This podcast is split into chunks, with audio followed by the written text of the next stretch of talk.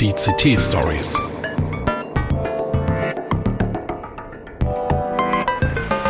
Pechschwarze Technikmomente.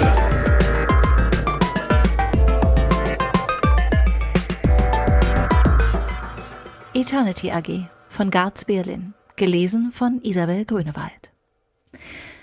Der Klang der Stimme war wie so oft fein zwischen Schärfe, Klage und unbeirrbarer Überzeugung ausbalanciert. Schatz, du sollst doch die Kartoffeln erst nach dem Kochen schälen, sonst hast du nur noch Brei im Topf. Sibylle verdrehte die Augen und wandte sich demonstrativ vom Küchendisplay ab, von dem aus sie den vorwurfsvollen Blicken ihrer Mutter ausgesetzt war. Mutter, ich mache tatsächlich Kartoffelbrei. Und außerdem hat ja nicht jeder so hitzeresistente Hände wie du. Kaum hatte sie dem Bildschirm geantwortet, da bereute sie es auch schon. Warum lasse ich mich immer provozieren? fragte sie sich. Und überhaupt, Schon als Kind hatte sie sich geschworen, dass sie niemals, niemals so harte, schwielige Hände wie ihre Mutter haben wollte. Mit diesen hätte sie buchstäblich die Pommes aus der Fritteuse holen können. Abgesehen davon, dass es zu Hause sowieso nie welche gegeben hatte. Zu ungesund. Iss lieber eine Karotte, Liebling. Mann, wie sie das gehasst hatte. Und nicht nur sie. Sibylle gestattete sich einen kostbaren Gedanken an ihren Vater, der früh, viel zu früh gestorben war. Es wurde innerhalb der Verwandtschaft gemunkelt, dass er sich aus Kummer über die ewige Besserwisserei seiner Frau heimlich zu Tode gesoffen hatte. Sibylle hatte ihn und seine ruhige, sanfte Art geliebt. Warum musste er zuerst? Entschlossen schob sie die trüben Gedanken beiseite. Es war, wie es war. Punktum. Pragmatismus hatte ihr schon oft über die Hürden des Lebens hinweggeholfen. Und warum schon wieder Kartoffelbrei? Das hatte er doch vorgestern auch schon. Und wenn schon, Florian liebt Kartoffelbrei. Bis jetzt hat er sich daran noch nicht satt gegessen. Das Zeug ist gesund und nahrhaft. Mit ein bisschen Butter mag er es besonders gern. Mein Gott, Butter! Denkst du gar nicht an das viele Cholesterin? Nimm doch wenigstens Margarine, wenn es schon Fett sein muss. Du kannst dir die Margarine sonst wohin stecken, dachte Sibylle. Typisch frühe Nachkriegsgeneration. Als nächstes empfiehlt sie mir noch Malzkaffee. Sie hielt den Deckel auf dem Topf fest und kippte das Ganze, um das Kochwasser auszugießen. Dampf stieg auf. Das Display und die Kamera darüber beschlugen. Kannst du hier nicht mal ein Fenster aufmachen? Das muss ja eine Luft zum Schneiden sein, raunzte die Stimme ihrer Mutter aus den Lautsprechern. Sibylle ignorierte sie und schüttete die Kartoffeln in die Küchenmaschine. Ein wenig Salz, ein Stückchen Butter, Milch, ein schneller Blick noch immer zum matten Display und eine klitzekleine Prise Muskat solange das allzu neugierige Kameraauge sie nicht sehen konnte. Sonst hätte sicher wieder eine Nörgeltirade über zu viel Würze für einen Einjährigen eingesetzt. Und schon surrte die Maschine. Leider nicht laut genug, um die Stimme ihrer Mutter zu übertönen. Hast du heute schon Salbe auf seinen Wespenstich geschmiert? Natürlich hatte sie. Es gab kaum mehr Bienen, aber die verdammten Wespen waren natürlich resistent gegen 400 kV Hochspannungsleitungen, Glyphosat und 7G Mobilfunkmasten und der kleine Floh hatte zielstrebig in das Loch im Kunstrasen des Spielplatzes gegriffen, in dem die Viecher zu Hause waren. Da die Kamera nicht länger beschlagen war, beschränkte sich Sibylle auf ein kurzes Nicken, um die Frage zu beantworten. Natürlich war die Konversation damit noch nicht beendet. Sie war so gut wie nie beendet. Und schon ging es weiter. Du bist ja selber schuld, dass du jetzt mit dem Kleinen allein dastehst. Warum bist du nicht bei dem Sebastian geblieben? Der war so ein netter junger Mann. Nein, du lässt dir von dem windigen Roland ein Kind andrehen und siehst zu, wie er sich nach Singapur verschisst. Sibylle holte tief Luft und versuchte ihren Blutdruck unter Kontrolle zu halten. Nein, Mutter, nicht schon wieder dieses Thema. Dein ach so lieber Sebastian war ein widerlicher Schleimscheißer, auf den wohl nur Schwiegermütter dauerhaft reinfallen würden. Und im Bett war auch eine Niete nebenbei. Stand wohl mehr auf Jungs. Allerdings hatte ihre Mutter bei ihrem nächsten Lover leider recht behalten. Der war zwar ein Mann nach Sibylles Geschmack gewesen, doch auch sein Charakter wies einige eklatante Mängel auf. Zum Beispiel sich auf Nimmerwiedersehen aus dem Staub zu machen, als sie mit Florian schwanger war. Daraus resultierte unter anderem auch der ganze Schlamassel, in dem sie jetzt festsaß. Sibylle fühlte, wie die Tränen in ihr hochstiegen. Wütend drehte sie die Küchenmaschine ab und spachtelte den fertigen Brei in eine kleine Schüssel, damit die Babysitterin ihn später nur noch in der Mikrowelle anzuwärmen brauchte.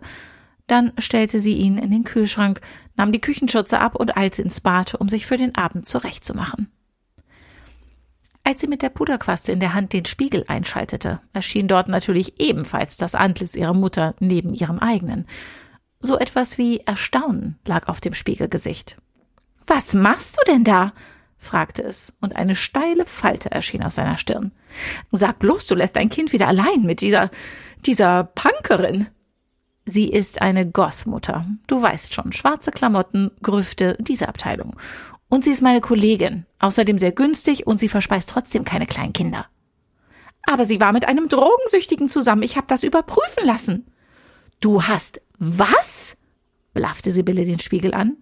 Schrei nicht so. Du wächst ja Florian auf. Sie überprüfen lassen natürlich. Glaubst du, ich überlasse meinen Enkel irgendjemandem? Sibylle fühlte, wie ihre Hände zu zittern begannen. Sie spürte ihre Halsader pochen und sah im Spiegel, wie ihr eigenes Gesicht rot anlief. Daneben das selbstgerechte, vollkommen ruhige Antlitz ihrer Mutter. Wie oft hatte sie ihre vor über einem Jahr getroffene Entscheidung schon bereut? Hundertmal? Tausendmal? Aber was hätte sie machen sollen, hochschwanger und ohne Wohnung? Früher, vor mehr als fünf Jahren, hatte sie noch gelacht, als ihre Mutter mit ihrer Idee daherkam und mit den Worten Schau, das mache ich jetzt, den Prospekt der Eternity AG präsentierte. Diese bot an, ein digitales Abbild der Persönlichkeit zu erstellen. So präzise, wie der Stand der Technik dies möglich machte. Dazu musste man der Firma allerdings dauerhaft uneingeschränkten Zugang zu sämtlichen Online-Aktivitäten, zur kompletten Telekommunikation einschließlich Videochats sowie zu allen biometrischen und medizinischen Daten gewähren. Eine künstliche Intelligenz würde auf diese Art und Weise Tag für Tag trainiert werden und quasi mit der Zeit in die Rolle der realen Person hineinwachsen. Falls der Auftraggeber schließlich das Zeitliche segnen würde, konnte er gewiss sein, dass sein digitales Abbild unsterblich im Netz existieren würde. Ja, bei weiteren Fortschritten in der Robotik vielleicht sogar eines Tages in einen Androidenkörper ausgelagert werden und so auch physisch unbegrenzt weiterleben könnte. Vor allem aber konnten die Hinterbliebenen immer auf seine Erfahrungen und Meinungen zurückgreifen, ja sogar mit ihm kommunizieren. Sibylles Mutter war Feuer und Flamme gewesen, obwohl die Demos der Firma gelinde gesagt enttäuschend waren. Über ein Textinterface konnte man mit Simulationen bekannter Persönlichkeiten kommunizieren. Aber damals war das Ganze bestenfalls ein besserer Chatbot gewesen. Sibylle hatte das Ganze für hinausgeworfenes Geld gehalten. Aber ihre Mutter hatte sich nicht davon abbringen lassen und den Vertrag unterschrieben. Dann hatte Sibylle die ganze Geschichte wieder vergessen. Bis, hm, bis zu dem Tag, an dem sie hochschwanger und verzweifelt in der Mietwohnung von Roland saß, den Bescheid zur Wohnungsräumung in der Hand. Es klopfte an der Tür und als sie durch den Spion sah, erblickte sie zwei Polizeibeamte mit professionell ernsten Gesichtern. Sibylle Reimer? fragte einer der beiden, als sie die Tür öffnete. Sie nickte mit tränennassem Gesicht. Ach, offenbar wissen Sie es schon, sagte der Beamte sichtlich erleichtert. Was soll ich wissen? Nun, wegen Ihrer Mutter. Der Unfall, leider. Sie ist noch an der Unfallstelle verstorben. Unser aufrichtiges Beileid. Es folgten Tage wie im Nebel. Die Formalitäten, das Begräbnis, die geheuchelte Anteilnahme der fernen Verwandtschaft, alles zog an ihr vorbei, als wäre sie nicht direkt daran beteiligt. Dann die Wehen, die Schmerzen, schließlich die Geburt. Erst als man ihr den kleinen Florian an die Brust legte, wurde der Nebel wieder lichter und sie konnte wieder klare Gedanken fassen. Dann kam der Tag der Testamentseröffnung und sie saß mit dem Kleinen im Arm beim Notar. Frau Reimer, ich muss Ihnen leider mitteilen, dass das bewegliche Vermögen Ihrer verstorbenen Frau Mutter in eine zweckgebundene Stiftung eingegangen ist, auf die Sie keinen Zugriff haben. Die Erträge dieser Stiftung dienen ausschließlich dem finanziellen Erhalt der sogenannten digitalen Persönlichkeit Ihrer Mutter und gehen zur Gänze an die Firma Eternity AG oder deren Rechtsnachfolger. Darüber hinaus vererbt sie ihnen aber ihre Eigentumswohnung in der Weimarer Straße Nummer 17. Diese Erbschaft ist allerdings ausdrücklich an die Bedingung geknüpft, dass sie zustimmen, die digitale Persönlichkeit ihrer Mutter in eben dieser Liegenschaft über audiovisuelle Interfaces in den Hauptwohnräumen jederzeit zugänglich zu halten. Wollen Sie zu diesen Bedingungen die Erbschaft annehmen? Sibylle saß da wie vom Blitz getroffen. Bei aller Trauer aber war das typisch ihre Mutter. Sogar noch nach ihrem Tod wollte sie nicht von ihren ewigen Einmischungen ablassen. Fieberhaft überdachte sie ihre Optionen und kam zu dem Schluss, dass sie keine mehr hatte. Was konnte es schon ausmachen, hin und wieder über ein Terminal mit diesem seltsamen Konstrukt zu chatten, das vorgeben würde, ihre Mutter zu sein? Vielleicht war das sogar ein wenig unterhaltsam. Also stimmte sie schließlich zu. Bei der Wohnungsübergabe einen Monat später wartete neben einem Vertreter der Hausverwaltung auch ein geschniegelter Mitarbeiter der Eternity AG auf sie. Nach einigen Formalitäten, wie zum Beispiel ihrer obligatorischen Unterschrift unter eine Datenschutzerklärung, die Orwell in seinem Sarg hätte rotieren lassen, erklärte der junge Mann mit großem Enthusiasmus, Sie bekommen das beste System, das wir derzeit im Angebot haben. Sie müssen wissen, dass in den letzten Jahren die Technik der Quantencomputer geradezu sprunghafte Fortschritte gemacht hat. Dadurch haben wir die Möglichkeit, unsere Deep Learning Algorithmen mit einer bisher noch nie dagewesenen Rechenleistung ausführen zu können. Sie werden das einerseits daran bemerken, wie verzögerungsfrei die Persönlichkeit Ihrer werten Frau Mutter reagiert, andererseits daran, dass Ihr Persönlichkeitsmodell sehr detailliert ausgeführt werden konnte was auch nicht zuletzt an der großen Datenfülle liegt, die wir schon zu ihren Lebzeiten ansammeln durften. Sie werden verblüfft sein. So, ich lasse Sie nun allein. Ich wünsche Ihnen ein freudiges Wiedersehen mit Ihrer Frau Mutter. Mit diesen Worten startete er den Hauptrechner. Dann wies er sie noch darauf hin, dass sich das System selbst wartete und auch niemals heruntergefahren werden musste. De facto war das von der Wohnung aus auch gar nicht möglich. Nachdem alles geklärt war, ließ er sie mit dem Monitor des Multimedia-Systems im Wohnzimmer allein der soeben zum Leben erwachte. Was danach erfolgte, war der größte Schock in Sibylles Leben, den abrupten Abgang Rolands mit eingerechnet. Auf dem riesigen Bildschirm erschien das Gesicht ihrer Mutter, absolut detailgetreu, bis hin zu den Narben ihrer Schönheits-OP am Hals. Und bis zu dem selbstgefälligen Gesichtsausdruck, mit dem sie stets klarmachte, welche Ehre ihren jeweiligen Gesprächspartnern durch ihre bloße Anwesenheit zuteil wurde. Grüß dich, meine Sibylle. Ich freue mich ja so, dich wiederzusehen, säuselte der Avatar in Gestalt ihrer Mutter. Und das muss der kleine Florian sein, dessen Geburt ich durch meine kleine Unpässlichkeit leider versäumt habe. Ist der süß. Zum Glück sieht er seinem unmöglichen Vater nicht ähnlich. Wir werden noch viel Spaß miteinander haben. Ich habe schon einen genauen Speiseplan für ihn ausgearbeitet, sobald er entwöhnt ist, damit er groß und stark wird. Ich habe folgende Vorschläge. Und so ging es die nächste halbe Stunde weiter, während Sibylle krampfhaft versuchte, nicht überzuschnappen. Sie flüchtete mit Florian zuerst in die Küche, dann ins Bad, doch das digitale Abbild ihrer Mutter wanderte mit ihr von Raum zu Raum, von Bildschirm zu Bildschirm, bis sie im WC saß, das Kind auf dem Schoß. Dort konnte man zwar noch immer die Stimme hören, aber zumindest war dort kein Monitor. Sie begann hemmungslos zu schluchzen. Das alles kochte in ihr wieder hoch, als sie im Badezimmer vergeblich um ihre Fassung rang.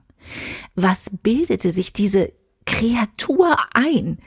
Nicht nur die ständigen Einmischungen in ihre und Florians Ernährung, die andauernden Nörgeleien über ihre Kleidung oder Fernsehgewohnheiten. Jetzt spionierte sie auch noch ihre Kollegen und Bekannten aus? Das Adrenalin in ihrer Blutbahn ließ alle Zurückhaltung vergessen.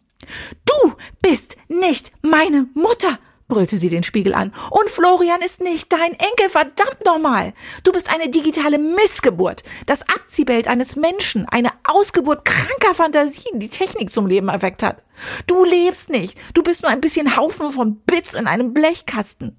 Du bestehst nur aus Programmschleifen, die sich picklige Programmierer ausgedacht haben, die Gott spielen wollen. Im kleinen Finger von Florian ist mehr Leben als in dir.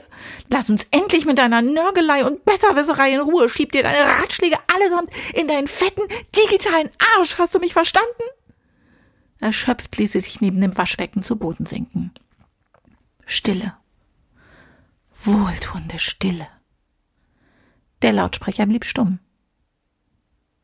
Was war das denn? Hat es der Kopie die Sprache verschlagen? Ungläubig rappelte sich Sibylle wieder auf. Was sie im Display des Spiegels sah, ließ sie unvermittelt nach Luft schnappen. Das Abbild ihrer Mutter hatte den Blick gesenkt. Ihr Mund mit den wie immer viel zu stark geschminkten Lippen war leicht geöffnet, die Unterlippe zitterte. Aus den Augenwinkeln zog sich eine nasse Spur über ihre Wangen hinab. Sogar die Schminke um die Augen war verlaufen. Sie hatte dieses Bild schon einmal gesehen, am Tag, als ihr Vater gestorben war. Auch wenn ihre Mutter ihn immer drangsaliert hatte und er ihr nie etwas recht machen konnte, damals hatte Sibylle erkannt, dass sie ihn doch sehr geliebt haben musste. Erschüttert nahm sie zur Kenntnis, dass sie zu weit gegangen war. Mama? fragte sie zaghaft. Das Abbild ihrer Mutter hob den Blick und sah sie mit tränenverschleierten Augen an. Dann blickte das Gesicht im Spiegel wieder nach unten und begann zu sprechen. Ich weiß schon, wer oder was ich bin. Dass ich kein echter Mensch bin. Dass Florian nicht mein Enkel im biologischen Sinn ist. Oder du meine Tochter. Aber bitte glaube mir, dass, was meine Gefühle betrifft, so bin ich ganz deine Mutter. Vielleicht sogar ein bisschen zu viel, jedenfalls mehr, als du dir wünschen würdest. Aber so war sie nun einmal, meine Vorgängerin. Ich kann genauso wenig dafür oder dagegen machen wie deine echte Mutter. Aber eines kann ich dir gern anbieten. Wenn ich wieder einmal zu weit gehen sollte mit meiner Fürsorge oder dir sonst irgendwie auf den Nerv gehe, dann sag mir das, sprich mit mir. Ich will dir eine Hilfe sein, nicht ein Ärgernis.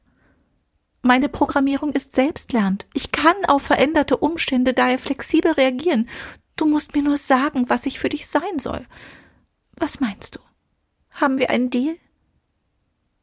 Sibylle blickte ungläubig in das so vertraute und doch so fremde Gesicht.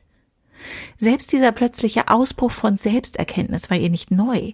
Auch ihre echte Mutter hätte so ähnlich reagiert, wenn Sibylle sie derart angefahren hätte wie zuvor. Vielleicht steckte ja doch viel mehr in dieser Persönlichkeit, als sie dachte. Sie holte tief Luft. Also gut. Vielleicht müssen wir uns wirklich einfach nur hin und wieder aussprechen. Es tut mir leid, wenn ich deine Gefühle verletzt habe. Ich wusste nicht, wie weit du überhaupt zu solchen fähig bist. Versuchen wir es einfach nochmal von vorn, okay? Also, ich heiße Sibylle und bin sowas ähnliches wie deine Tochter. Es freut mich, dich endlich wirklich kennenzulernen. Ein leichtes Lächeln stahl sich auf das Gesicht im Spiegel. Und ich bin deine Mama, wann immer du es so willst. Das war Eternity AG von Garz Birlin, gelesen von Isabel Grünewald. Redaktion Peter Schmitz. Technik Hartmut Gieselmann. Eine Produktion der Heise Medien Hannover.